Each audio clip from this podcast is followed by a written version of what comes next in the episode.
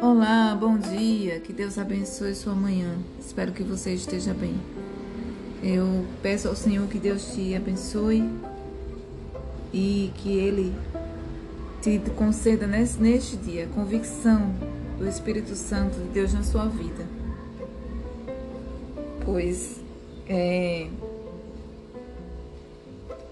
é com Ele, é com a força e a alegria do Senhor que podemos vencer em meio às dificuldades, pois grandes são as dificuldades que enfrentamos nessa vida. Mas o Senhor de todas e todas, o Senhor nos livra e já somos mais do que vencedor, pois Ele já nos garante, Ele nos garante essa certeza todos os dias da nossa vida,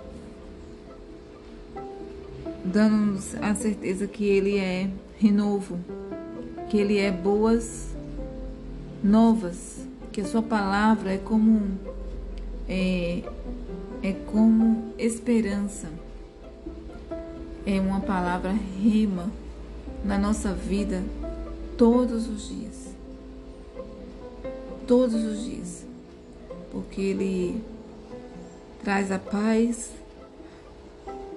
É o Senhor que nos a paz, é o Senhor que nos a certeza de uma vida abundante.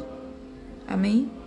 E tenha certeza que no tempo do Senhor, no tempo do Senhor, Deus na sua vida.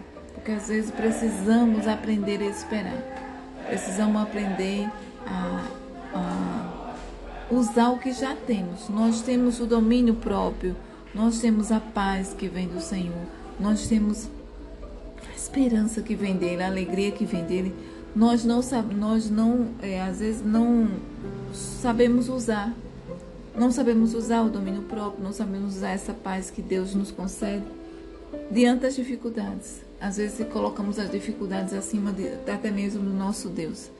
Esquecemos que Ele é um Deus acima de tudo, é um Deus poderoso. Falamos que Ele é maravilhoso, falamos que Ele é poderoso, falamos que Ele é o Deus de impossível. E na hora que precisamos, esquecemos desse poder, né, que vem dele para nossa vida.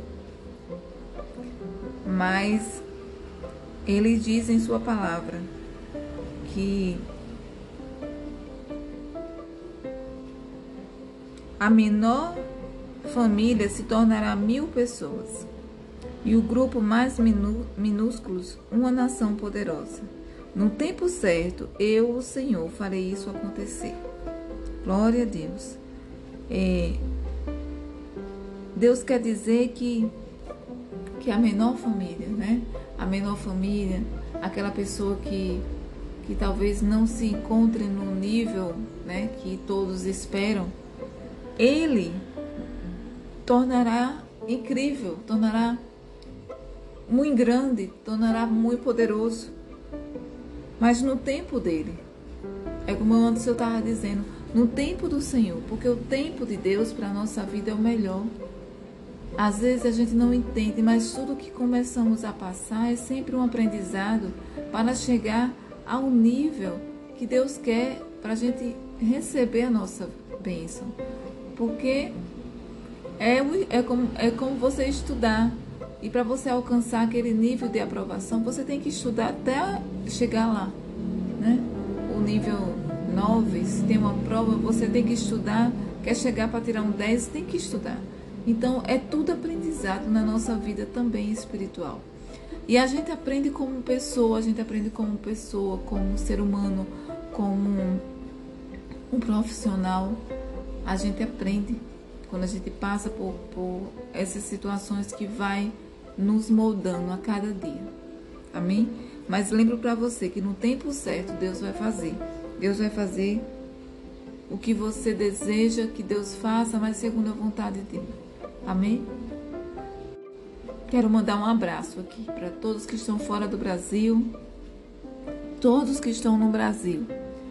Que Deus abençoe a todos neste dia. Que você seja abençoado por Deus.